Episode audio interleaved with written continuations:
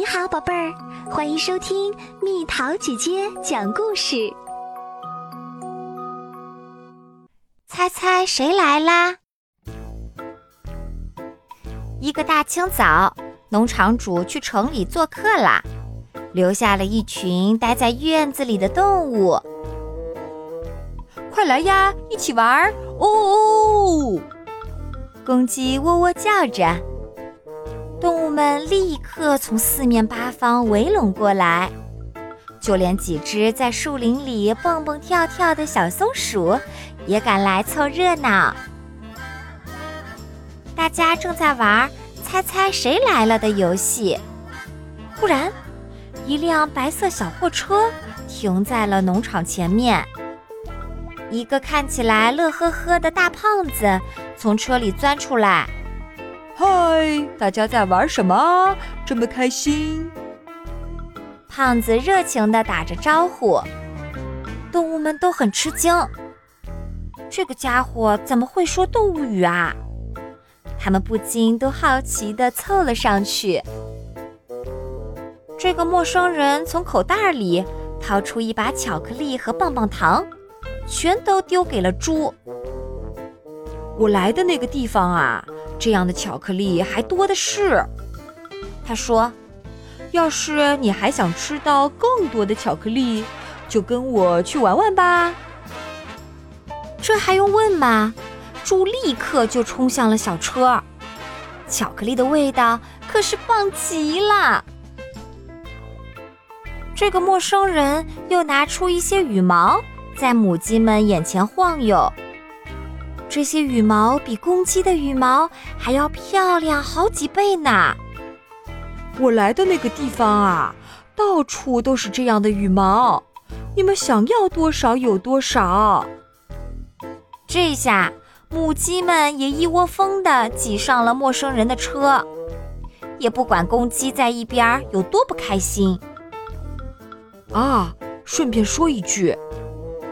陌生人又转身对母牛说道：“我在来的路上遇到了农场主，他有急事儿要找你，你可以坐我的车去见他。”就这样，母牛也上了车。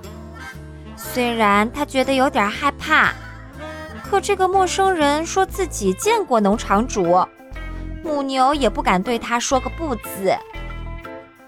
陌生人正清点着车上的动物们，忽然，他猛地一拍脑袋：“啊，我怎么把那匹马给忘记了？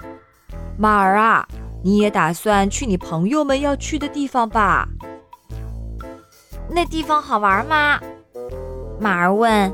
“当然啦。”陌生人微笑着回答：“那儿要什么有什么，你去看看就知道啦。”于是，在好奇心的驱动下，马儿也上了车。嗨，你也想和大伙儿一起走吧？陌生人信心十足地问驴子。可驴子却摇摇头：“不，我不想去。”不想去？陌生人皱起眉头：“为什么？”就算农场主和其他的动物会为这个生气，你也不去？我不去。虽然驴子也有一点害怕，可它还是待在原地一动不动。哼，你可什么好处也捞不到了。陌生人说着，就关上了车门，一溜烟儿把车开得无影无踪了。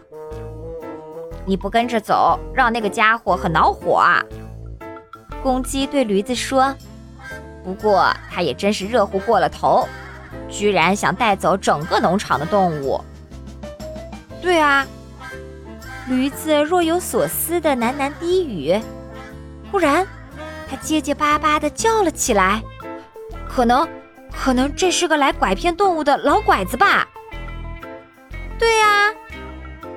猫咪紧张地叫起来：“它肯定是想偷走这些动物，然后把它们卖掉。我们得赶快想办法去救救大伙儿。”屋顶上的鸽子们立刻飞起来，去给农场主报信。猫咪和公鸡就骑在驴子背上，一起去追赶那辆货车。松鼠们也赶紧去树林里喊大熊来帮忙。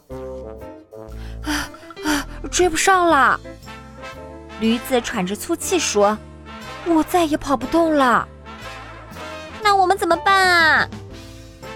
猫咪歇斯底里的大叫：“我们所有的朋友可都在那辆车上！”就在这时，忽然传来了一个急刹车的声音。原来，在半道上出现了大熊，挡住了拐子的去路。大熊正在火头上，这一来是因为他没能美美的睡个午觉，二来也是因为他最痛恨拐卖动物的家伙。驴子前脚刚赶到货车跟前儿。猫咪后脚就窜进了开着的车窗，四爪齐上，把拐子的大胖脸划了个横七竖八。驴子去开车门，放大家出来的时候，大熊也一爪子把胖拐子拎出了货车。农场主和一个全副武装的警察出现在胖拐子的眼前。可真是运气啊！你们都及时赶到了。哞！母牛连连道谢，再差一点点儿，我们就上当了。不过现在我们可不怕那些老拐子了。猪说：“因为我们都变聪明了，而且跑得比他们快。”好啦，小朋友们，故事讲完啦。当有人跟你说，我那儿还有更多更好吃的东西，你要去我那儿看看吗？你会怎么做呢？留言告诉蜜桃姐姐哦。好了，宝贝儿，故事讲完啦。你可以在公众号搜索“蜜桃姐姐”，或者在微信里搜索“蜜桃五八五”，找到告诉我你想听的故事哦。